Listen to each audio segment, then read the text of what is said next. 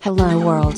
Replicant FM is a podcast by Kantaro and Omami, talking about various topics towards the universe and the future. It's time to talk. おまみさんはそうね、いろいろ食に関しては本当うにるさい。うるさいもんね。うんうるさいさ。食にコンビニ関ばっか。食べてすぐ怒るし。まあでもコンビニ美味しいけどね。でもあれは保存物がいっぱい入ってよくないね。そうなんですよ。とかアミノ酸がいっぱい入ってれば大体人間美味しいって感じるから。そう感じるけどそうそうそうそうそう。そう、うちは親がすごいコンビニ一切禁止、うんマックもコーラもダメって言ってうん育ってきたから、それの影響でもうずっとすぐ怒る。そうまたコンビニ？そう。ただ安全な基準は通ってるものが世の中売られてるから。そう、だけど続ければ良くないよっていうのが。うるさいいやね。で、マミがそのうるさいのは、その食べ物に関してもそうだし、うんそのお店の人に対してとか、なんかね、そういうことをね、すごいレビューするんだよね。マミーログね、マミーログ。そう。うるさいマミログ、やっぱりそこあるじゃん。なんか、行った店でさ、うん。なんでも当かちょっとタイ時、ミングがね。当時は言わい。ないじゃん。後々でしょ？あ、そう、もちろんもちろん。いや、その、そりゃそうでしょ。店にいるタイミングで言ったらマジ単なる嫌なやつだから。後々じゃん。そう。後々、まあ一緒に食べに行った時とか、結構、どうだったみたいな話して、あれ？そうだね、ご飯はこうで、でももうちょっと、店の雰囲気とか人のあれとか、こうこうで、みたいな話とか。まあなんでかっていうと、うん。マミ自体も飲みに行くのが好きだし、うん。食べに行くのもそうだし、うん。何が居心地がいいのかとか、そういう視点で結構そういうお店を見るから、割とね、マミのレビューは、俺はすごい参考にしてて、結構プロ寄りだもんね。そう、プロ寄りなんだよ、ね。プロ寄りだね。そう。うるせえと思ってた。時々うるせえとか突っ込んだりするんだけど、でもそ、食べに行った後ね、もう、帰ってきたぐらいに、帰り道とかね。う。そうね。ちょっとレビューするもんね。そう。その間はちゃんといい顔ちゃんとするし。まあでもだ多分誰でもするんだろうね、そういうのはね。ここがこう、ここがこうとかね。そうね。だから、なんて言うんだろう。ある意味、その、まあ、食べログなり、そういうインターネットの評価とかうんで、あんまり自分はそこには乗らないね。うん。はいはいはうん乗らなくて、ちゃんと自分が体験した中で、うん結構、そう、自分の中でデータベースを貯めていくみたいい。うな、ん。そういうことをしてるかもしれないね。うん、うん、うん。あとなんかのレビュー、レビューをまあ探すっていうか、うんうん。まあ要するにな自分が何かを感じてるわけじゃない、そこのどっかに行って。う。うんん。その時に、俺の場合は、積極的に結構意識的にいいところを吸収して帰ろうとしている。ああなるほど。ね。うん、うん。悪いとこって人間多分かなり楽に見つけられるのよ。うんはい、はい、はい、はい。確かにうんそう、意識しなくてもわかるぐらいわかるはずで。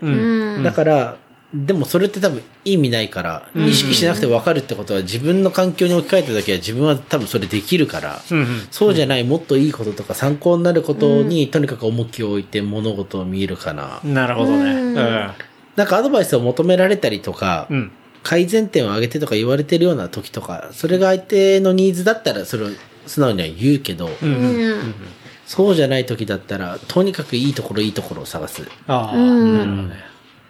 で、それを、こう、日々の仕事に活かしたりだとか。そうだねっていうことだうん。確かにね。うん。そうね。それは、やっぱり、カズくんとしては働いてるからこその、こう吸収の仕方っていうか。そうねね。ね、あとはその仕事中仕事じゃない時にしても、なんか自分の中で参考になることがあった方がいいから、うんうんうん。そうね。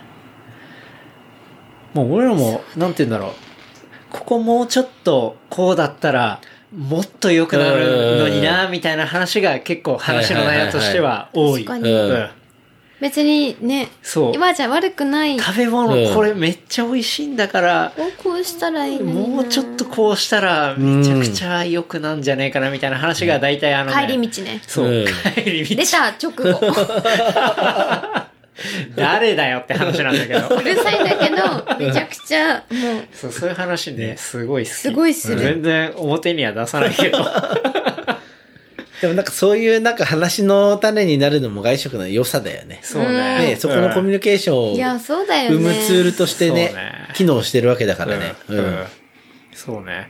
だそこがどうしてもデリバリーだとそういう以外の部分を、そうだよね。こう体験するっていうのがないから、うんまあ、単純に食べて美味しいってその味覚の部分だけだったら、あれかもしれないんだけど、うんそうね、そうじゃない五感の味覚以外の部分っそうね。ていうところが、まあ今ちょっとご時世的には寂しいなって思うね。うん。うんそうだよね。値段、速さ、味、以上みたいな感じだもんね。そうね。それでしかなくなっちゃうからね。めちゃくちゃ綺麗にね、その、お土産として渡せるようなデザイン性の重箱とかはあるんだけど、うん。まあでも、少数だし、うん。メイン、メインなキーにはなってないからね。うん。うん。でもなんかそうだよね。食事とかは結構話して、うんこれを食べてこうしたみたいな、時間が楽しいからそうそう行くとか、多分家族もそういうとこに行くとか、お客さんが来て楽しいっていうのが、うん今ないくなって難しいっていうのが結構た、なんか大変というか、嫌だ、嫌というか、結構ね、楽しみが半減するよね。しそうだよね。なんかもどかしいというかね。ううんん。うん、って思う、よく思う。うん。うん。まあでもそろそろね、時期的に、うん。まあちょっとずつね戻ってきてる感じはするかあらるけえ。そうねうん。段階的段階的になるんだろうけどね。う。うんん。そうね。うん。なんかそういう飲食の部分はやっぱり衣食住ねう。ん。うん。すごいベーシックなところだから。そうね。あとはなんか人間の精神衛生上みたいなところもあるよね。う。うんんうん。どっかに行って、まあ、いきなり誰かに会うとかもそうだし、んんうんそうだよね。働いてる側としても、うんうんなんだろう。仮によ、なんだかんだ結構死にそうな顔して電車乗って働くの嫌だなって言ってる人ですら働くことで精神衛生保ってるみたいな人って一定数いると思ってて、うん。あ一定数っていうか多分それ結構マジョリティじゃないかなと思ってて、あ。うん。俺は別にそんなこ、そんなこともないっていうのは別に悪い意味でもなくて、うんうんそこがなくても自分のが参っちゃうとかはないんだけど、うん。そういう人も結構いるだろうし、時間を持て余して使い方がわからない、かつ何もできないみたいな人とかも結構いるだろうから、うんそういう意味でも再開していくっていうのは大事かなと思うよね。うん。うん。うん。確かにね。人間らしさを取り、取り戻すじゃないけどね。うん。人間らしさっていうものも時代とかに沿って変わっていくものだと思うけど、うん。まあその、まあじゃあこの今の時代うん。の人間らしいものっていうのをまた取り返すようなのは大事だよね。うんうんそうね。いやー飲食は、なんかまあ、これをすごいポジティブに捉えると、うんあれだね。より、こう、一段階上に上がってく、ね、タイミングっていうのもあるかもしれないし。うんうん、うん、消費者のニーズに寄り添っていくよね。うんいい変化だよね。うん、うん。そういうのはなんかすごい、プラスな要素としては、うんあるよね。それこそフードトラックとかがさ、んオフィス街によく出てるでしょ、はい、はい。最近あれタワマンの下に出てんのね。うん。そうなんだ。タワマンの人ってみんな、ああいうの好きなのよ。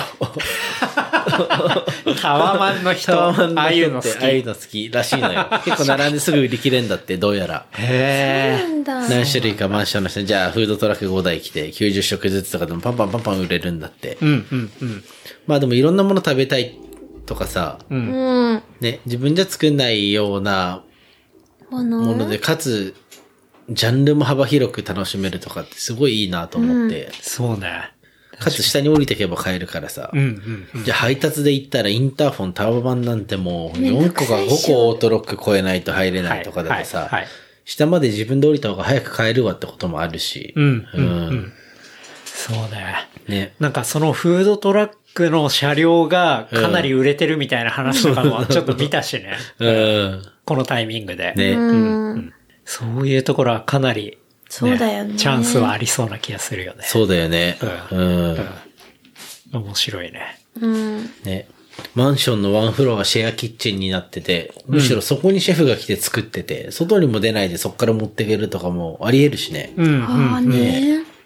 まあ、いわゆるその、ファントムレストランっていうか、まあ、ゴーストレストランみたいそうそうなそうそう。ものがね、うん。うんかなり加速するかもしれないし、うんうんなんかそういうことをやる人のための、そういう、なんていうの、いい設備が整った、そうそうそううんそなんかシェアオフィスじゃないけどさ、うんそういうシェアキッチンみたいなものも、もっともっとう。入るかもねいいよね。ううん。案外ないよね。そう。案外ない。ね。なんか、これ番組でも話したことあったかもしれないけど、そのね、ニューそう、ニューヨークの方とかでは結構そういうシェアキッチンがうん、だいぶ盛り上がってるみたいな話とかあったけど、ねね。こっちでもさらに、そうだよね。シェフのデリバリー、バーテンダーのデリバリーとかね。ね、うん。加速するかもしれないよね。そう。うん。ね、仮にマンションにじゃあ何世帯、すごい数十数百世帯住んでた時にはさ、うん。そこでハードを抱えててくれれば、うん。働く側の技術者ってハードを抱えなくていいから、うん。ね、そうだね。すごく楽なのよね。無駄な支払いが家賃とかいらなくなるし、うん。うん。水道光熱費いらなくなるし、う。うんん。そうだよね。うん。もっとやりやすくなるっていうかや、りやすくなるよね。ね。うん。そう面白いね。おまみさんもなんか、始められる、そういうサービスが出てくるかもしれないよね。ねうん。いやそれこそ料理とかはすごいいいと思ってて、飲食店のシェフって別にその店のシェフじゃなくていいから、うん。でももっと広い厨房の設備で使ったことない器具を使って美味しい料理作りたいっていう人って、うん。そういう主婦の人とかってすごいいて、うん。うん。主婦って男性も女性ももちろん含むよ。はい。うんはい。で、そういう人たちに対して飲食店が場所を提供して、うん。そのお店としては、今日はここの家のじゃあ誰、まみちゃんが作ります、この人のご飯が食べれますみたいな週替わりとかで入ってきたらめちゃくちゃ楽しくて、うん。うん。確かに。で、新しい雇用も作り出せるし、社会的な意義もあるし、うん。そういうのができたらすげえ面白いなと思う。うん。なんか、結構前にセブンルールっていう、はいはいはいはい。あれで、神戸の女の人がそれをやっていて、うん。それの、なんだろう、スタッフの人は全員海外のおばさん、うん。なんかこっちにいる台湾だったり、フィリピンだったり、韓国だったりのお母さん、結構40、50ぐらいのお母さんを雇用してて、で、この、その人は結構し、なんだろう、手伝い、手伝いだけ。その、オーナーの人は手伝いだけで、うん。基本的にはそういう人が月曜とか火曜とか水曜とかで全部日替わりで、うん。韓国料理とか何料理とかってやっていくようなことをやってた。うんで。それはすごくいいの、みたいな。うん。なるほどそうね。そう。日替わりで、そういう地元だけど日本に住んでるようなうん人が日替わりで提供するみたいなことをやってて、それをアシストするみたいな。はい、はい、はい。だから、そうだよね。お店を持つってやっぱり設備が必要だったり、投資が必要だったり、そうそうそうこの部分ってのハードルっていうのを、そういうサービスが出てくると、もっと、まあ、民主化されるっていうか、うんうんっね。ていうところがね、うん出てくると、うん。いいよね。やり、その人たちの生きがいややりがいにもなるし。うん。まあ、多分そのやりがいとか誰かに食べてもらいたいって思いがメインで、で、ちゃんとただ収益も入りますよみたいなのすごく健全だし、うん。そうだよね。あとはなんだろうな、形としてもやっぱりかっこいい。うん。うん。うん。お金が表に出ないような構成がちゃんとなされてるというか、ううんん。で、それが、まあ、そういうキッチンのシェアオ、シェアオフィスじゃないや、シェアキッチンシェアキッチンのサービスがあり、そういうやりたい人が参加して、で、ねデリバリーのシステムも整ってたりすると、そうそうそう。もうそれ完全にお店だもんね。ね。うん。かつそのお店の名前で、そこでちゃんとクレジットを持った上でこの人の料理って紹介ができるからさ、うん他人の信用を使えるわけじゃない？要するにね。そうね。うん。ね。それはすごくいいよね。うん。うん。なんか、家族でやったらって感じだった。そう、確かに。カズくんとかね。やりそう。でもまあ、そうだけど。なんかやったらうまくいきそうだけど。うん。生活の一般の人の生活の一部のどっかをビジネス、ビジネス化するというか、できる部分もあるよね、みたいな見方で見て、うん。うん。なんかより消費者にとって楽しめるようなというか、いろんな味を体験できる。だって、じゃあ3軒隣の人が作るご飯食べれる機会なんてさ、うん言ってないじゃん。年に1回も絶対ないじゃん。ないね。ねえでも、味だけで見れば、うん。有名なシェフが作ろうが、無名な人が作ろうが美味しいものだったらやっぱ食べて美味しいと思うから。そうね。うん。うん。うん。うん。確かにね。表に出てない眠ってる才能みたいなのは結構あるよね。うん。そうかも。そこら辺が、ね、なん。か、もっと、こう自由になってきて、うん。そこら辺の流動性もね、そう。すごい出てくると面白いなと思う、面白いよね。うん。うん。うん。うん。もうもちろんその場所に行った楽しみみたいな当然別ジャンルとしてはあるんだけど、ね。ちょっと難しいもんね、今は。そうね。うん。うん。まあでもそこ、両輪なんじゃないかな。なんか。そうそう。ん場所に行った楽しみはその場所の人たちはいるわけだからね。うんかつ今日その日の料理を作ってる人だけが違うっていう状況でも、うんそこの担保はされるもんね。そうね。うんうん。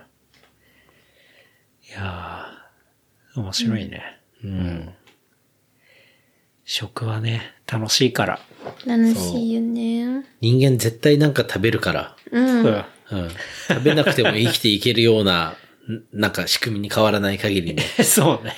洋服も絶対着るからね。裸で過ごしていいっていう法律にならない限りはね。そうだよね。確かにね。うんうん。うん。衣食住ね。そう。そうね。ちょっと気になっ、あれ、うんどうぞ。いいよ。どうぞ。そう、さっきさ、岡田くんちらっと話した、カメラもやってるし、だから何をしょってるの？じゃなと思って。そう。カズくんのインスタグラム見ると、てかまあ、そもそもえ、カズくんのインスタグラムのアカウントは、カメラ？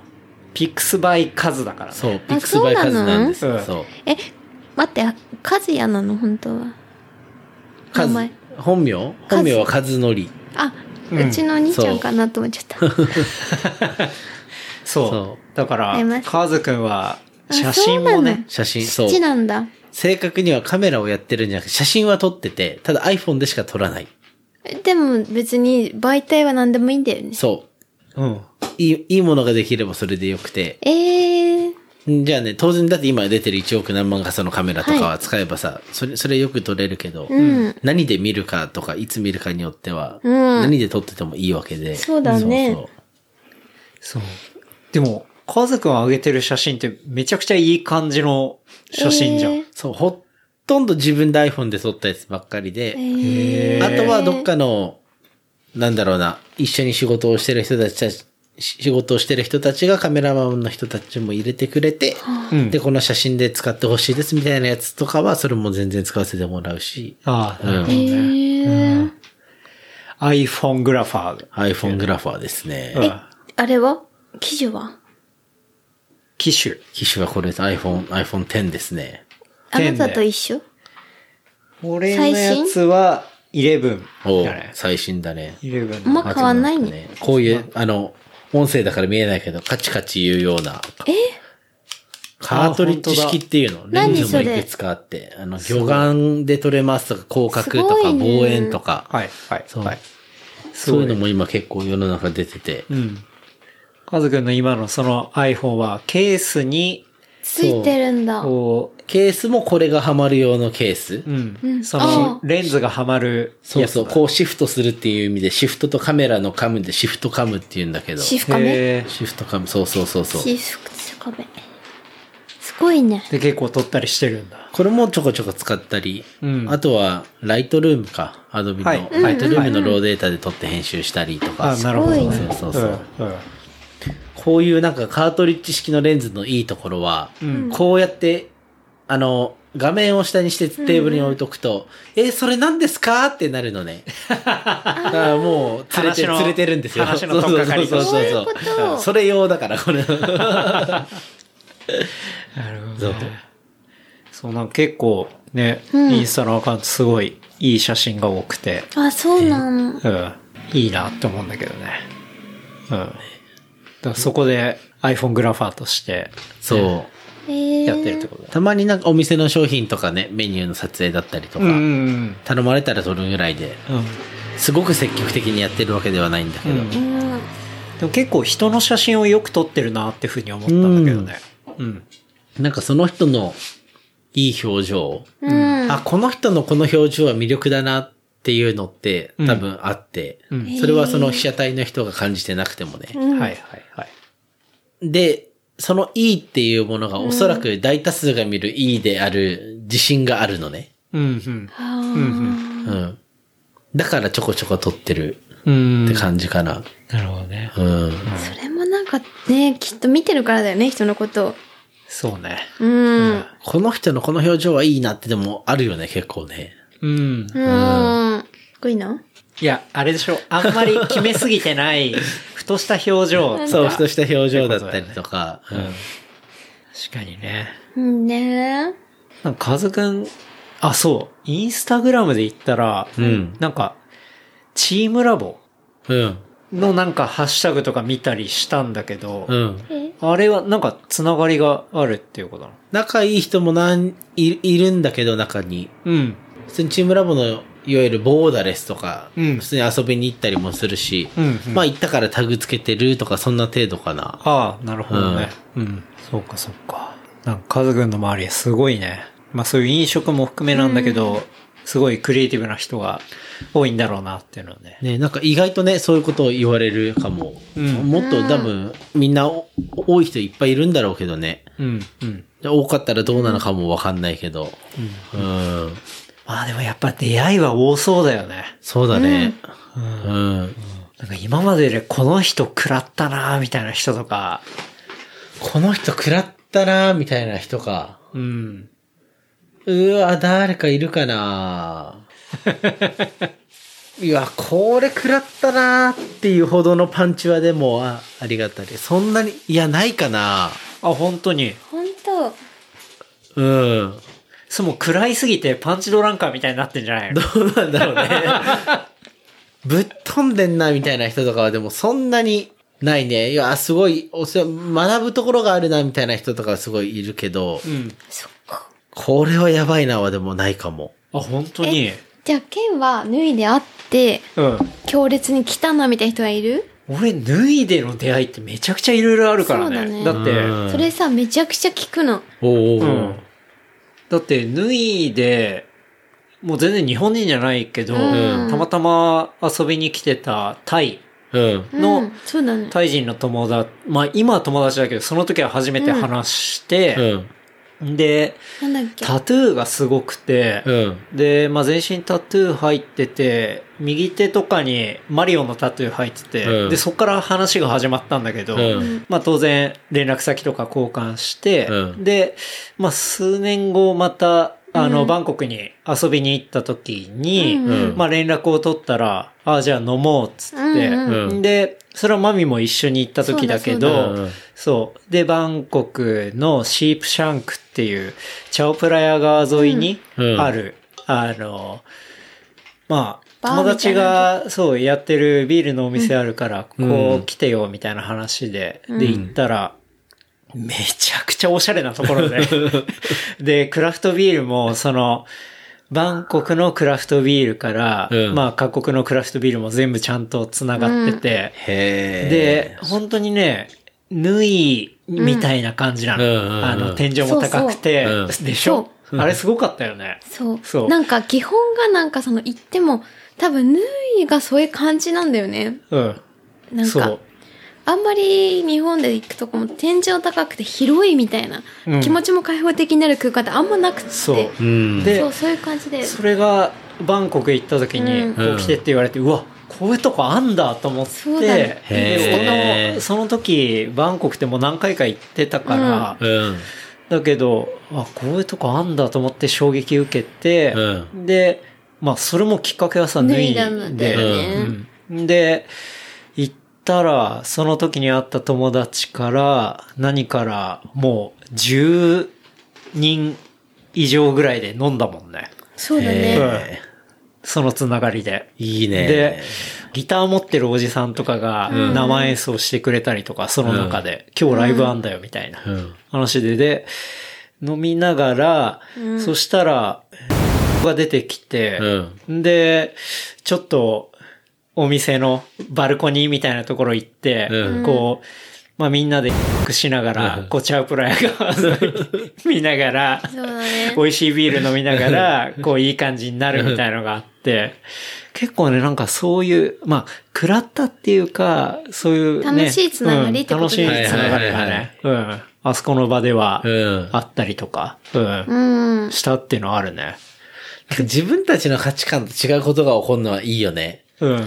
なんか、ドカンと食らってはないけど、うんあの、タイの話で思い出したのは、同じ、タイ人のおっちゃん、一人旅中のタイ人のおっちゃんで、うん。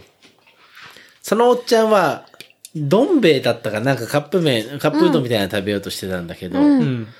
まあお湯入れればできるじゃない。うんうん。で、俺は日本でしかそういうのを作ったことがないから、まあティファールでもいいし、鍋で沸かしてもいいし、何でも作れるけど、うん。シャワールームってさ、うん。日本のやつってこうやって回ったり温度調節できたりとかじゃない、うん。でも、古い旅館だとかさ、行ったりするとさ、うん。赤はお湯、うん。青は水で調整してくださいみたいなとことかもあるじゃん。で、多分タイでも赤はお湯なんだろうね。うん。で、青は水なんだろうと思う。うんうんうんで、そのタイ人のおっちゃんが言ってきたのは、全然お湯を入れたのにこのカップ麺が出来上がらないみたいなことをもうジェスチャーで、日本語と英語でできないんだけど、話を伝えてくるわけよ。はいはい。あ、オッケーオッケーオッケー。なんでできないんだ、いやお湯入れば5分待てばできると。うん。どん兵衛は5分だと。そうだね。そう、それをずっと言ってたんだけど、いや、まだ全然硬い。確かに言っても全然熱くもない。硬いんだ。お前どこでお湯入れたんだ？みたいな話になって、じゃあ、ここだから一緒に行こうって言ったら、んシャワールームの 赤い方を回してお湯を入れてたんだよね。そりゃできんわ、と思って。だって45度ぐらいだもんね。そうそうそうそうそう。マックスでもそれぐらいだからそうそうそうそ、できるわけがない。まあ、ただそんなことも起こるんだろうな、と思って。うん。うん。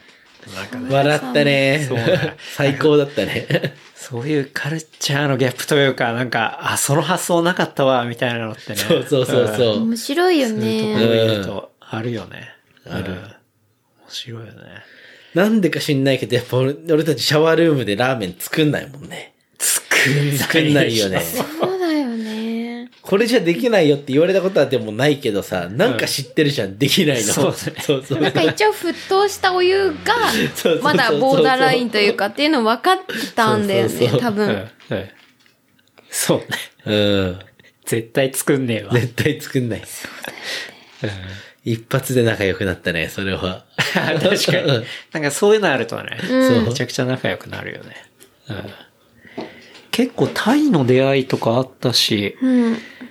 ヌイに連れてったことも山のようにあるな。そのエアビーやってた時に、うーん、そうなんだ。そう、やっぱりこの場所は面白いからっていうんで、連れてったりしたこともすごいあったな。うん。なんか、うん、俺の中で割といいお店とかってその人を連れてきたくなるっつうか、うんうんなんかそれも結構一個あって、うんまあ仲のいい友達を連れて行きたい場所みたいな。はいはいはいはい。それは完全に同感だね。うん。ううん。ん。結構浮かぶよね。どっかのお店に行った時にさ、うん。まあまだ会ったことない仲良くなる可能性がある人は一旦置いといて、うん。この人連れて行きたいなみたいなさ、友人群から顔浮かぶでしょ。うん。ねうんあるよね。うん。それが浮かぶのはいいところだね。そうだよね。うんそれすごいいいお店なんだろうな。うんおみお店っていうか、あとはまあ場所。人そうだよねうん。誰かを幸せにできるって自分で感じてるわけだもんね。そこに行くことで。そうねうん。うん。うんそう。俺もいろんな人連れてったし、まあこれからも連れて行きたいなって思うしね。うん。それはすごい思うな。いいね。いいお店の話から派生しましたね。そうね。ねうん。もうちょっとこれからはあれかも自粛が続くかもしんないけど、うん。多分国内の人でも近隣の人が多分ね、泊まりには来ると思うしね。そうね。どうなんだろうね。そのところ。うん。どうなっていくかね、まだわかんないけどね。うん。うん。ね、泊まり方とかも新しいものが出るのかもしれないし、日本で、日本の中の移動におけるカウチサーフィンだとかももっと出るかもしれないし、うん。そうだね。じゃあキャンプが流行るとかアウトドアに行くのかとか、うん。うんはたまためちゃくちゃ寝やすいような、超超超進化版夜行バスみたいなので、それは寝る8時間を保つための移動型ホテルとして機能してて、ああね。じゃあ現地で遊ぶだけみたいなことかもしんないし、はい、はい、うんはい。そうだよね。うん。なんか、カズくん的には、これから、こう、どうしていきたいみたいなとかってあったりすんの？なん、えーっとなんとなくいうねか、どうだろうな、自分で宿泊施設を的なことはなくて、うん。ただ、働いてる人の性別、年齢、国籍が様々で、うんうん。いわゆる日本のスナックのようなママ対お客さんの構図があるようなスペースがうんうん。増えていったらいいなとは思ってるし、うんうんうん。そういう場所を増やしたいなとも思ってるって感じかな。うんうんなるほどね。うんうんうんなるほど。スナックね。そう。まあ今、めちゃ、銀座のやりたいんでしょやりたいんでしょまマミはちょっと働いてたんだよえ。タイに働く、タイに行こうかなっていう間に、うんちょうど24、3、4、5ぐらいの時に、うんちょっとひ、まあ人で暇っていうか仕事も辞めたし、暇ができて、で、すごいそれにも興味あったんで、うん。やってみたんですよね、銀座のスナックで。うん。で、すごい、まあ、いろんな人がこんなこといるのか、すごい勉強になった。うん。うん。で、まあ、銀座のスニョックで、うんこんな服も着るのか。で、こんな話もで、私カラオケは歌えなかったんで、うん。ですごくそこで、やっぱカラオケもありきだったんですよね。はいはいはいそこははい。キャバクラと違って。うんでも歌えないんですとか言いつつも、やっぱり、まあちょっと歌いつつみたいな感じのところもあって、うんあ、でもなんかこういうカルチャーが、で、で、そのお客さんもちゃんとしていた。うん。キャバクラよりも多分たわかんないですけど、ちゃんとしていたんだと思いますけど。まあ、うん場所柄もあるだろうし場所柄もある。うんあ、でもこんで結構学びが、1ヶ月間だったんだけど、結構学びが多くて、うん。で、スナックはすごく、お父さん、その、お父さんお母さんも、めちゃくちゃなんかこう紳士的だし、面白いなっていう印象があって、うん。そうそう、すごくいいなって印象だった。うん。働いたとはいえね。まあ、スナックね、本当にここ数年めちゃくちゃ再評価されてるし。そうだよね。ううんん。そう。そう、それはなんか、なんだろうね、あそこで起こってることっていうか、人間同士のいい関係性での付き合いを一つの箱の中に収めたみたいな感じで、え、多分そう。そうそうそうそう。なるほど。で、多分、カズくんの言ってるような、なんかこう、感じだと思う。多分こう、キャバクラとかだと結構不特定多数みたいなうん。意味合いがある中で結構もうちょっと凝縮した、いもうちょっとファミリー感があるってこと。ファミリーとか、うんいうなんか、フレンド感というか、ブラザー感だよね。いわゆるね。性的要素があまりないみたいな。そう。そうそう。なるほどね。でもそれってカズくんの多分性格も反映されるし、うん多分考え方も全部そういうフィットするんだろうな、みたいな印象はある。別にそこでね、お互いいいと思ったら性的要素があってもいいんだけど、うんうんうん。うん。まあメインじゃないというか、ななんて言うんだろうな。それが別にタスクというかなんか、そういうのがマストではないマストではない。そうそうそうそうそう。う。ん。誰かの居場所になるような場所になるよね、スナックはね。うん。うん。うん。うん。そうだよね。ね。ただママ対お客さんとか、そういう構図じゃなくていいんだよね。うん。うん。1対8とかじゃなくて、ん5対50とかでもいいし、はいはいうん。だからレストランって言って今世の中でやってるようなところが、実は情緒的にスナックみたいなことで、あでも、ヌイもそうじゃない。誰かに会いに行くから、あ。うん。例えば家族に会いに行く。うん。で、なんだろう。誰かと健太郎みたいな感じにもあるし。なるほどね。なんかそういういい、概念的なスナックっていう。そうそうそうそう。なんかそういうものってそんな感じね。そう。縫い全体がどうかっていう話はわかんないんだけど、俺と、その、まあ、少なくとも俺がやりたいのはそういうことって感じかなるほどね。はいはいはいはい。この人に会いに行くからこうみたいなことの概念なのかなってちょっと思う。うん。そうそうでも飲そうそう。食もそうだし、で家族が例えば一人でなん事業やんなくても別に家族がいるところに行くから、んそういう概念みたいになるんだろうなってちょっと思う。うん。なるほどね。うん。確かに。それなかなかそういう場ってね、まあないんだよねスナックっていう言語化がまあ一番今はしっくりくるけど。そうだよね。うん。うん。うん。だから空気感を作るとか、うん。うん。うん。ソーシャルなラウンジみたいなことを書いてるのは、だからはいバイブスメイクとかそういうことで、うんうんうんまさに、確かに。そうそうね。え？だからカズくんはあの、ノート何？を、まあ自分のノートを持っていて、そう、そこで結構、ホスピタリティだったりだとか、うんあとはそういう、まあ vibes making とか、うんまあそういう部分について結構記事は書いたりしていて、うん結構その記事すごい面白いんだけど、えー、うん見たことない。そこら辺のキーワードを本当に一言で言うんだったら、うんまあスナックになってくるの。そうだね。わかりやすく言う。わかりやすいよね。ううん。うんん。うん。なるほどね。そうだよね。面白いよね。うん。うん。うん。なんかそれ言うと別にカズくんが、じゃうんあお店を独立してやる必要もないのかなってちょっと思う。別にカズくんがそこに所属してればいいわけで、とか、うん。なんか新たにやるリスクもやっぱ多いわけで、今の時代とかだと。うん。なんかそこに所属しつつ、例えばちょっと出張でどっかでやるとか、ね。なんかそういうのが一番マッチそうしてそう。そうそう。うん固定費を持たない働き方って最強だよね。うん。そうだよね最強だと思う。最強だよね。まあ、そうだよね。特にこういうことがあるとやっぱそういうの最強なんだなっていうのはそうそうそう思ったりするね。うんそうだね。だからまあなんか、移動型スナックみたいな、なんかそういうノリでう何かしらが出てきたりしたら面白いのかも。面白いね。しかも移動してんのは自分で例えばさ、車でとかさ、なんか、あの、チャルメラーみたいにキャリー引いてとかじゃなくてさて、もう出張費だなんだ出してもらってんの体一個で行きますよとかだとはい。すごく最強だよね。うん。そうだね。そう私それができるかなってちょっと思うよね。可能性というか。うん。枠じゃなくて、やっぱそれは結局人になってくるっていうか、うん。なんか、俺の周り3メートルが、そのスナックですみたいなさ、そういう概念というかノリで、ねうん、やれたりすると、すごい面白いね。なん。かそのために美味しいものを作れるとかさ、何かそういう技術があることも大事だし、そうね。そうそう。だよね。人から評価されるようなことを勉強して、うん。自分でなん。かセルフトレーニングみたいなのをして試行錯誤して作れるようにしておくことも大事だし、うん。うん。そうだね。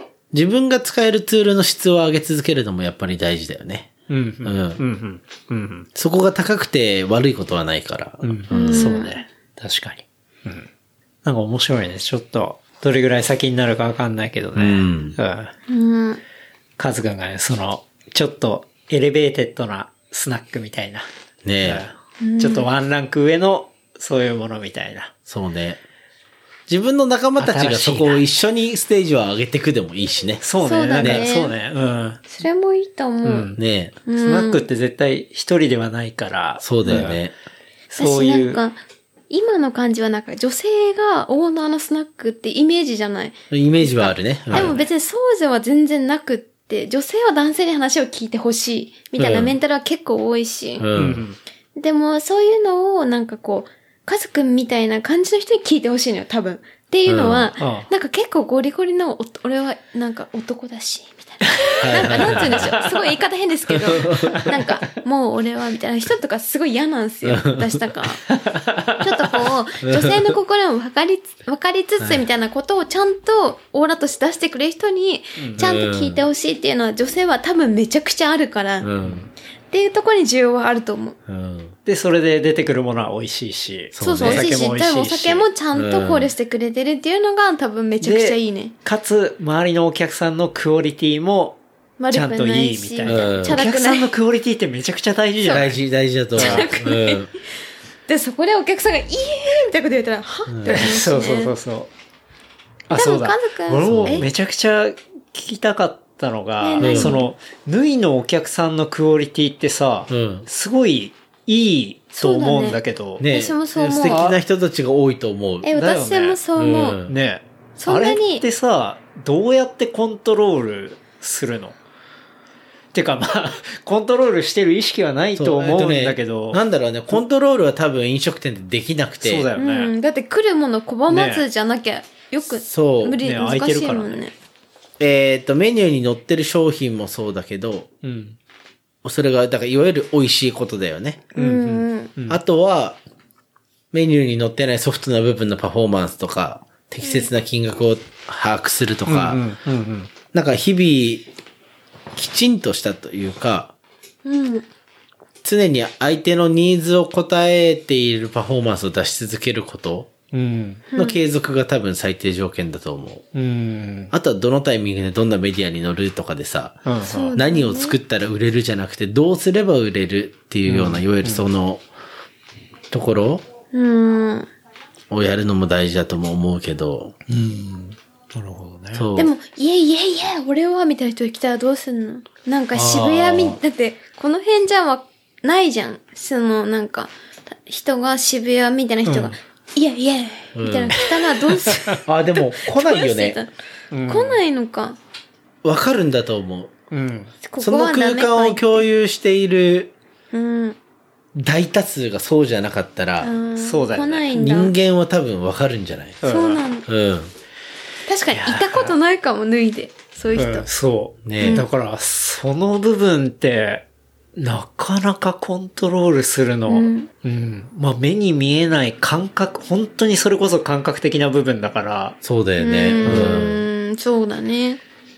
だって一個、なんか、すごい、例えば値段を下げたりとか、うん。あの、照明がめちゃくちゃ明るかったりとか、うんちょっと安っぽい感じにするともうさ、すぐ、ね、ね、なんかバランスそう、がね。そのクオリティって下がってくじゃない、うんうんだからその部分って、そう、めちゃくちゃ感覚的なんだけど、うんすごい、まあ難しいんだけど大事なんだって思うしね。うん。うーん、ねそうだね。お客さんのクオリティ大事だよね。うん。うん。大事。それ結構、ケンちゃん結構言ってて。そう、俺めちゃくちゃ言うよねなんかね、結構うるさいのよ。多分、結構、あの、インテリアも照明も人、人はあんま言わないかも。うん。でも、インテリアも照明も結構、縫いが抜群なんだよね。っていうのは、ね。なんか結構、なんか照明の角度とか、インテリアの持ち方とかうん。が結構うるさい。私は逆に人のあれとあ、か、そうね。マミは割と人物に対してとか、そういう系だね。、えんまインインテリアとか何も言わないんだけど、逆のうんポジションですごい言ってくる。でも、い縫いは完璧なのよ。うん。それ言うよね。そう。めちゃくちゃ。一回あの、縫いのキリさん。うん。キリさんってね、その、バックパッカーズ JP で、うんあの、オリジナルメンバそーで、あの、やってる人だけど、そのキリさんと話した時に、やっぱりその、なんだろう、縫いもうん、デイタイムの時と夜の時では、当然、かける音楽も変えるし、なんで、照明のその光量も変えるし、みたいな話を聞いた時に、あやっぱそういうとこが、そのお客さんのクオリティとかを担保するのにすごい大事。大事なエッセンシャルな部分なんだなっていうのを結構思ったんだよね。それ、本当に行き始めの頃に話した時だったけど。うん。そうだね。時間帯とか、うん。うーん、あとはなんだろう。混み具合もそうだし、あ、そうなんだ。じゃあどれぐらいの人がご飯をすでにもう食べ終えてて、うん。じゃあ、あとは飲むだけ、しっぽり飲むだけかなとか、うん。これからまだご飯を食べに来る人も、この感じだったらいそうかなとか、うん。っていうので、もう飲むだけの人しかいないんだったら、ちょっとずつ照明を落しとすとか、うんうんそうなんだよね。でもそういうの考えてるとこって結構ないんすよ。ないんすよって言っちゃった。いや、ないんだよない、ないと思う。だってえ、、マジなくそこまでて。うん。やっぱり、当然そういうことをやるには、マンパワーもかかるし、うんそういうナレッジもないとさ、そうだよね。できないし。でも結構大事でなんかこう、もう飲みたいけど、めちゃくちゃ白熱しそうだったらもう、みたいになっちゃうし。うん蛍光灯でしょ？ねあ、はい。蛍光灯のあの明るい感じとかってでしょ？。白熱、白熱灯ですよ。白熱灯は割と、あの、ほんと白くないですか？あったかいやつちょっと、ここで揉め事がありましたけど。でもねなんかいろんなお客さんがいる以上、全体的なさ、最適解を取るっていうのもやっぱり大事だけど、時としてどっか一部のためにフォーカスするのもすごい大事で、誰か誕生日だとかそうだね。よね。そういう時にそれをサプライズでバーンってやっても認めてもらえるような関係性を築いておくっていうのはやっぱ大事だよね。うん、うん。うん。そうね。確かに。うん。だ結構そのバー作りみたいなのって、なんか、口はそうだよね。そう。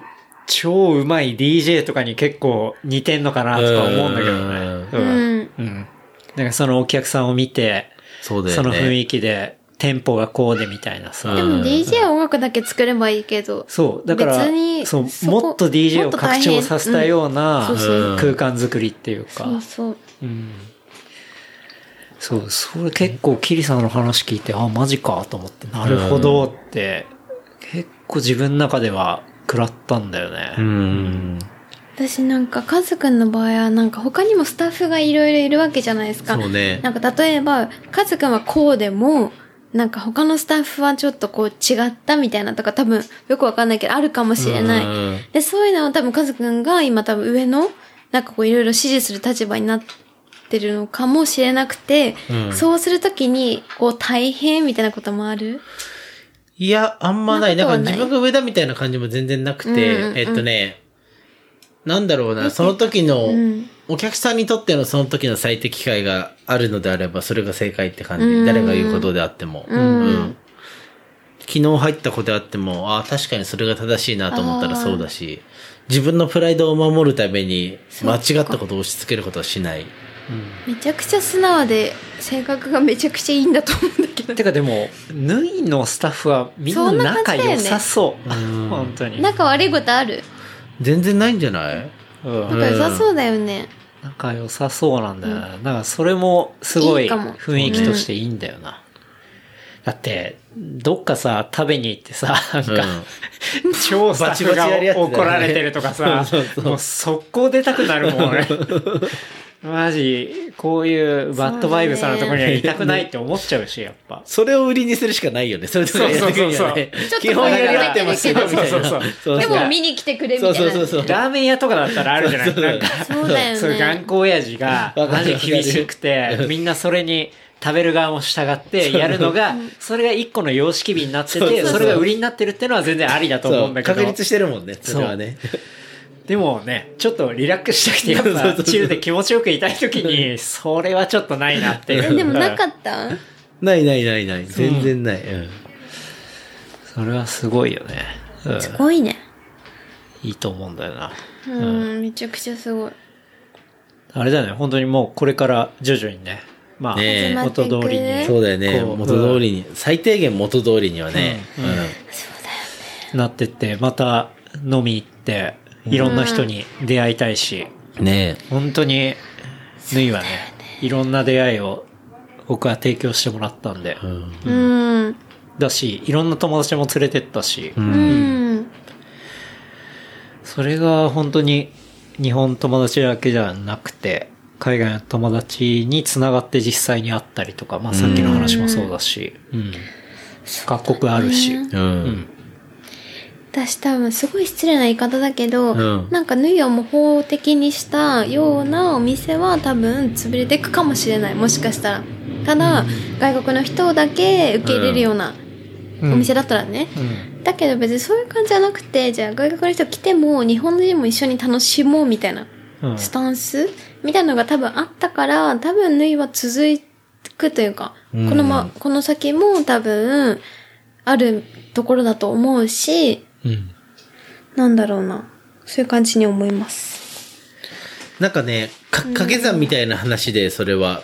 はいはい。例えばお店は常に、うん。お店が常に1だとしたら、うん。お客さんが1.5だろうが2だろうが、まあかけても意味ないんだけど、最低お店側が1.1であれば、うん。そこの数字って絶対上がっていくのよね。う。うんんだから、常に1じゃダメよね。1.1以上でどんどんどんどん成長していくような場所だと、うん。うん。いろんなお客さんと掛け算をした時にそこのエネルギーってすごい大きくなるから、うん。うん。すごいいいと思ってて、うん。うん。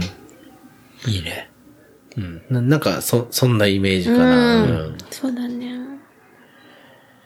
俺もやっぱ、ここ住んでるし、すごい近いからさ、うんすごい応援したいし、うん。うん。フットに貢献ね。フットに貢献、うんそう、この番組結構キーワードフットに貢献っていうのがあって。そう。やっぱねなんで、近くのバングラデシュとか中華さんに行ったりとかね。やっぱ特にこのタイミング、そうんれやっぱすごい感じるし、結構まあ、フットに貢献の話をしたのは、その先輩が話をしてくれたんだけど、うんやっぱヒップホップ的な要素で、うん。そうう、んヒップホップはやっぱり、その、最終的にフットに貢献することっていうのがヒップホップだしみたいなところそれはあがあって。ります。うん。私も高校生の時からうん、そういう感じでしたから。でしたから。でしたから。でしたから。でしたから、やっぱりフットに貢献が重要要素。うん。そのマインドっていうのは、まあ、このタイミングだからこそハイライトは浴びるものだと思うし、でも、そういうマインドを持ってると、もっとそれぞれ住んでるところの生活が豊かになっていくと思うし、みたいな。そういうことがすごい感じていて、うん。そうだし、やっぱこのタイミングで、カズくんともすごい話したかったしっていうのがね、すごいあって。そう。だし、カズくんがなんか多分、結構こう、フットにもいつつ近いしさ。うんだけど、すごいグローバルじゃないですか。そう基本的には。うんだって、いろんな外国の人も知り合いつつ、いろんなことも、グローバルって別に世界的な意味じゃなくても、なんか、なんだろう。そういう、なんだろうな。グーバイツとか試しつつみたいな。うんなんかその、うん挑戦心というか、うん。挑戦しつつみたいな性格がめちゃくちゃすごいなと思った。うん。私は。いいね。隣でバー開店したらじゃあ絶対潰れないじゃん。そうだよ。ねもう、貢献しまくりだ。本当だよね。で、マミが料理作って コラボしたりしてね。こっから入れるようにしてるもんね。そうストーンって。横からね。そうそうそう。そうそう。いいね。いや、なんかその、自分がすごい好きで、うん。何年間もね、うんまあすごい前から行ったりしてる場そう所の。だよねん。で、働いてるカズくんとかと、まあこうやって話して、すごい嬉しいなと思うけどね。こちらこそ。あんま話す機会もないしね。そうね。誰かにねお店だとさなかなかそんな長く話せないしさ。そうだよね。かうんうん。すごいいいよね。か。話しながらね、ああ、じゃあこれ、そういえばこの話も今いいかもな、みたいなこともあるしね。そうだようんね。うんそうだよね。じゃあちょっともう、あっという間にね、収録時間も3時間ね経ってきましたので、早いね、時が経つのはね。早いんだよね、本当に。早くない、早いね。でしょ まさかだよね。じゃあ、そろそろ、カズくんの生い立ちを。カズくんとこうやってさ、ね、長く話すのも初めてなんだけど初だねそそうだね。う。なんだけど、まあやっぱね、盛り上がるんですよ。うん。うん。というわけで、ちょっと最後のね、あの、コーナーに行きたいと思いますけど、最後？最後ですよ。お約束がね、お約束の。コーナーがあるらしいんおすですめコンテンツでしょ？おすすめコンテンツを。おすすめコンテンツをはい。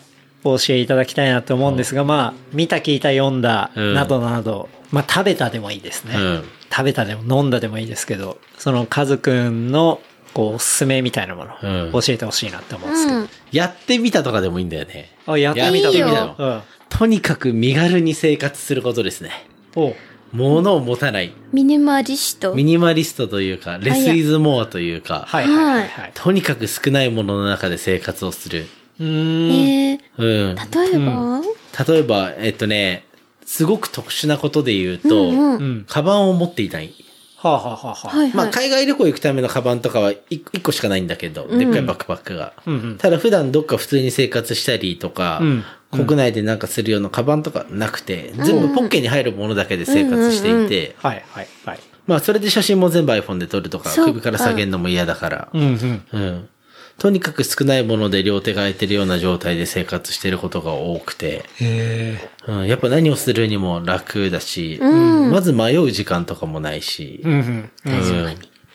うん、なんだろうな、すごく軽くなる、やっぱり。うんうん。うんなるほどね。最低限の消費しかしないし、うん。うん。まあ、持つものを限るってね、なんか、そういう制限、まあ、ポッケに入るものだけで、うんこう、じゃあ外に出るって考えると、何が自分にとって一番大事なのかみたいなものを考えるしね。そうそうそうそうそう。ね、じゃあこの今日はこの時間だったらこういうことに何時間使ってもいいなとかもあるだろうし、うんうんうん。なんか本当にそこに意味があるのかなとか、年に何回かしか使わないもの持ってても意味あんのかなとかもそうだし、うんなるほどね。そう。うん。なんかそれを、その人その人なりに基準は違うんだろうけど、うんうん。だから多くて悪い、少なくていいわけでもないし、うんその人にとって必要なものがあることもわかるんだけど、うん。必要なものの中で最低限の量で生活するっていうのはやっぱすごくいいかなと思うね。なるほど。うん。うん。なるほどね。な、財布とか持たなくなってもう数年経つけど、うんうん。俺もさ、いつも脱いでお会計するときに、うん。多分カズくん分かってると思うけど、俺あの、文房具のさ、クリップみたいなのにさ、カードはカードの束があって、で、それにお札を巻いて、うん。で、文房具のクリップで止めるっていうのマネが、ークリップ。そう、マネークリップでもない。あの、そうだね。いわゆる文房具の、クリップ本当にあの、そう、クリップで止めてるっていうのが、まあ俺のまあ、あれが財布なんだけど、うんそう。なんか、ああいう、ちょっと、ミニマルさっていうか、うんうんああいうのはね、うん。大事だよねそう。特に男性はそうかも。女性が結構さ、そうね。無駄なもの持ち歩く人いるじゃん。うん。結局多分。うんで、マミはあんまないけどさ、うん。なんか、身は荷物少ない方だもんね。もうん。めちゃくちゃ持たないね。化粧品も持たないしさ。うんで、多分女性が多分多いと思う。そうね。まあ、それはある意味必要なもんだったりそうするんなんだよねメジック道具とかね。うん。かもしれないけど、じゃあそれでもどんぐらい使ってんだろうって考えて、実は使ってないものとかも結構あるだろうし多分あるね。と思う。うんあ、ご飯食べた後のなんか口紅だけで他使わなかったわみたいなことだうん、もんね。あると思う。うん、うん、うん。まあ、物を絞ってみるのは、一度、ちょっと、そういうルールを自分の中に設けてみると、結構発見があるよね。そうだね。ううんん。俺もその、なんだろう、財布をそういうスタイルにしたタイミングって、うん。それこそあれだよ。脱いで飲んで、その後、向かいに消防署があるじゃない。うんはいはい。で、あそこで座って、うん友達となんか話してたタイミングで、うんその時はまだ財布持ってたの。そう。数年前。うん。結構昔。うん5年ぐらい前。そう。で、財布をポケットに入れてて、それを出して、で、まあ、酔っ払ってたからそのまま忘れて、なくしたっていうので、で結構現金入ってて、結構凹んで、もうそっからもう二度と、財布をなくしたくないから、じゃあ財布を持たなければいいじゃないっていう発想になって、で、そっからなんだよね。うん。あ、そうなんだ。で、そうした時に、財布の中身をよくまじまじ見てみたら、うん。まあ、使わないものが多いなと。うんっていうところにまあ気づいたりして、うんまあそっからそう、そのスタイルになったりするんだよね。うん。そう。だから、ある意味そういうね、ルールを設けると気づきにもなるしね。うんいいよねそうだよね。ううんん。まあそれが手に持ってるものだけじゃなくて、まあ生活するものとか。そうだよね。うん。スマホに入ってるアプリとかでもそうだろうしね。まあそうね。うんうん、うん、うん。そうね。だそれが、まあ物だったり、あとは、まあ、もっと拡大していくと、うん。まあ、いろんな関係とかね、そうそうそうそう。っていう方にもまあ広がっていそうなんだったりはするけど、うんうん、うん、うん、うん。うんまあそれはソーシャル一個にとってもそうかもしれないし、そうね。うんうん。そういうのを見直すきっかけになったりはするから、うん。その発想ってすごい、うん、まあ。一回やってみるといいかなってのは思うけどね。ね。うん、うん。気づきになるっていうか。そうだね。まあ、それが僕なりのね、うん。おすすめコンテンマイティップスでしたね。うんはい。いいっすね。はい。そんなところですかね。ねそんまだなあるよところですかね。うん。まだあるって。まだあるの？カズくん、告知とかあります？ああ、告知とか、告知とか今あるかな？ああ、そう、いや、さほどないですね。みんな、ウーバー頼んでね。はってないんだって、会えるかもよ。範囲が広いな。ウーバーってさ、相手をしてできないんですよね。できない、できない。相手してるなんでですか仲良ければね。会えたらラッキーですよ。会え、えたなんでらラッキー指名料とかないの？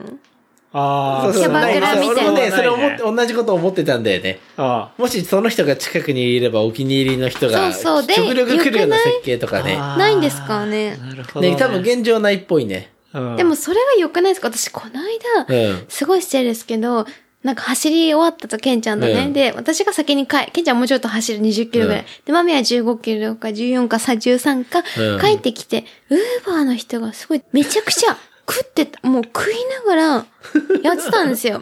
食いながらデリバリーしてる。そう。もう食いながら途中止まって、うん。ってやりながら、なんかちょっとやってたんですよね。で、それでいいんですけど、なんかちょっと嫌な、嫌だなって思っちゃった不快感。で、ちょっとあって、すごくね。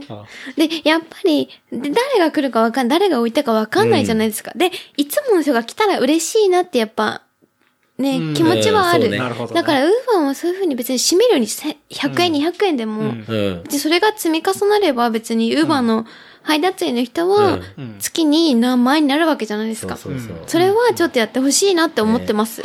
確かになんか、推し配達員みたいな。そうそうそうそうそう。いうシステムがあったりすると、いいよね面白いよね。うんより配達してる側もモチベーションになったりするし。そうそうそうん。私そう、それはあね。っていいなとね、もう全く同じことを思ってたんだよね。で、それがトップ、どトップ配達員みたいになっていくと、うんめちゃくちゃその人に需要がいくわけじゃないですか。はい、ねはい、はい。それはめちゃくちゃいいなと思う。ん確かに。だって漢字いいなとか、ねだってこうやってうちに勝手にマックを置いてくる人もいるわけで、ううん、うん。そういう人嫌だなと思う。それ誰かわかんないけど。うん。なんかお気に入りの人を応援して、うん。うん。成長を共に楽しむみたいなのって、AKB もそうだったし、そうそうそうそう結構ね、そういうのってやっぱり良くて、うん。共犯にするというか参加一体型にするみたいなのって、うん。うん。そういう設計はあってもいいと思う。人種とか性別とか年齢的な差別にならない範囲でう、ん。健全な形でそういう運営ができるんだったらそれはいいなって思うんだよね。確かに。そう。そうだよね。それあったら面え、白いね。めちゃくちゃいいよ。だってこの人に届けてほしいって別に、なんだろう、誰でもいいわけじゃ、なんかちょっと心配みたいな気持ちもやっぱあるわけじゃないですか。うんうん今のご時世だし。そうね。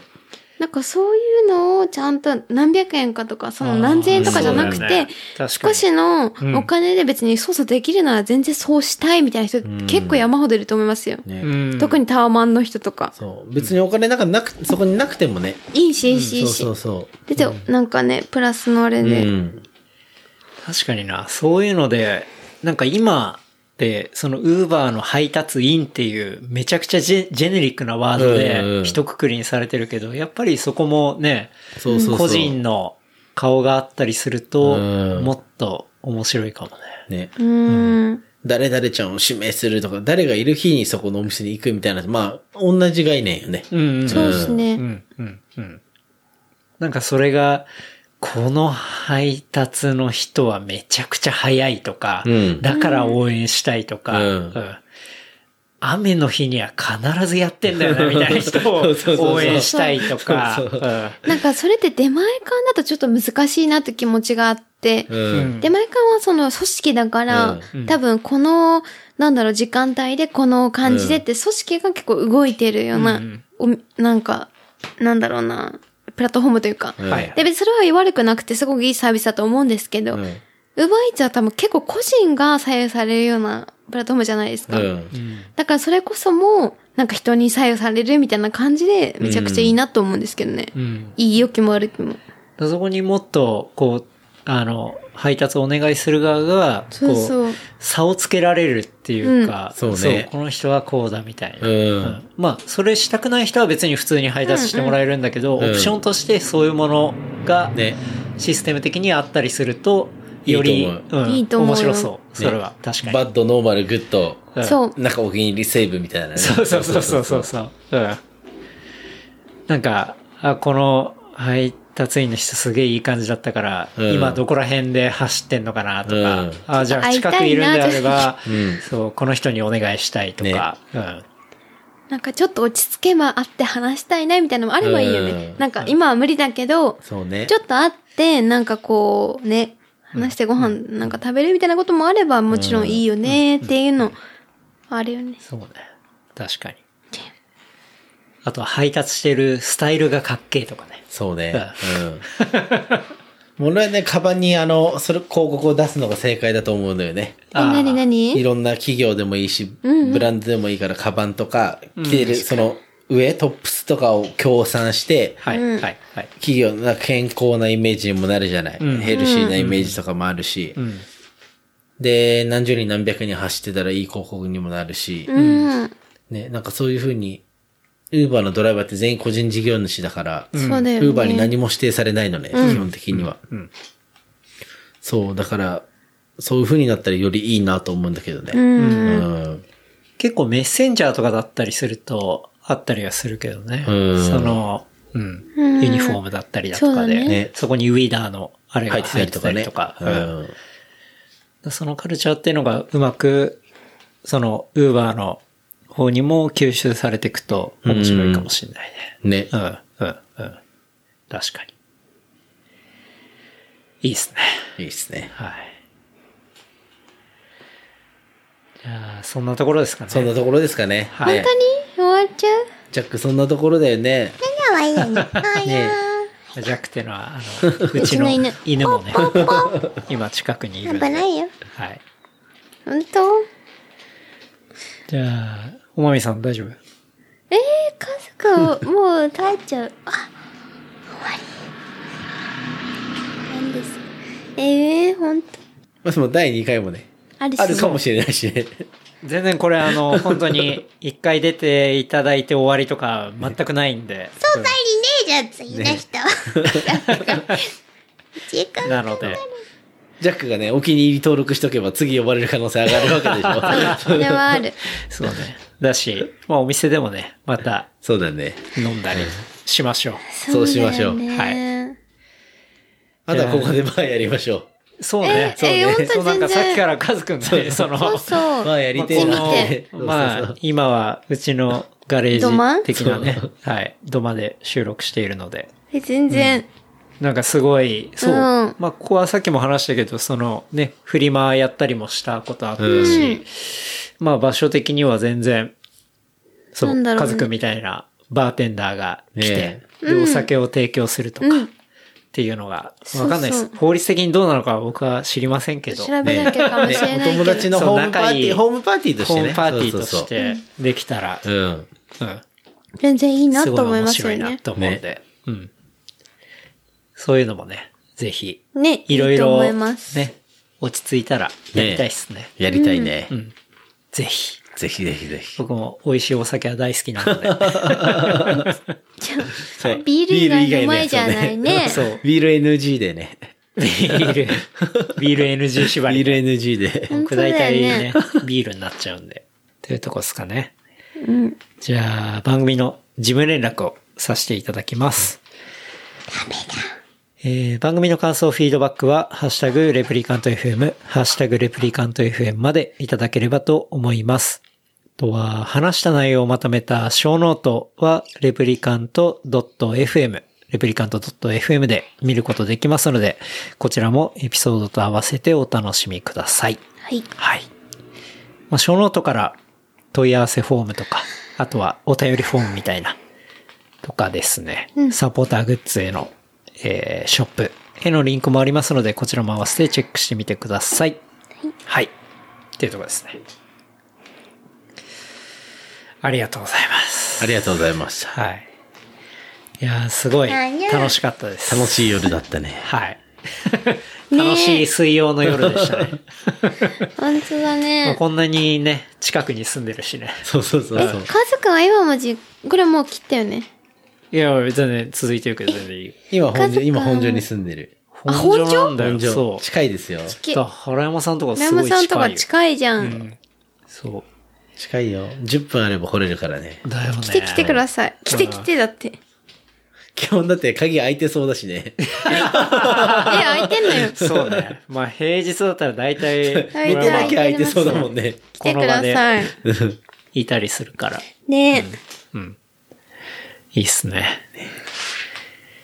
いやまあ、ローカルトークもありつつ、でもねやっぱりそのカズくんルだねが経験したね、そういう人とのコミュニケーションの部分とか、なんかすごい聞けて、ね僕はたすごい楽しかったですね。ありがとうございま楽しかったす。。何？数珠つなぎ的にね、誰かこの人はがいたらね、そうねこっ。ちから紹介させてもらうみたいなパターンも、ぜひ、ね、よろしくお願いします。アッシーとかね。アッシーとかあ、ね。あ、それ何してんの？アッ元シー今、そう、アッシーっていうのはもともと脱いでそうそう働いてた。うん。元気？お友達、元気元気。あ、元気ならいいかってね。いいですね。二人で出るのもいいね。えー、やばいね。あ、いいかも。そこコンビみたいな感じだったもんね。唯一のお友達たちだもんね、だってね。そうね、そうね、共通でね。確かに。うん。アッシーもね、子供可愛いからね。そうそうそう。うん。っね。ていう感じですかね。ねはい。じゃあ、締めますかね。はい。じゃあ今日は、改めまして、えー、世界中から様々な人が集う、スナックのようなソーシャルラウンジ、まあ、脱いですね。うんうん。で、えーバーテンダーとして働いております。カズくんお招きしてお届けさせていただきました。どうもありがとうございました。ありがとうございまありがとうございましたあ。りがとうございました。それではまた来週。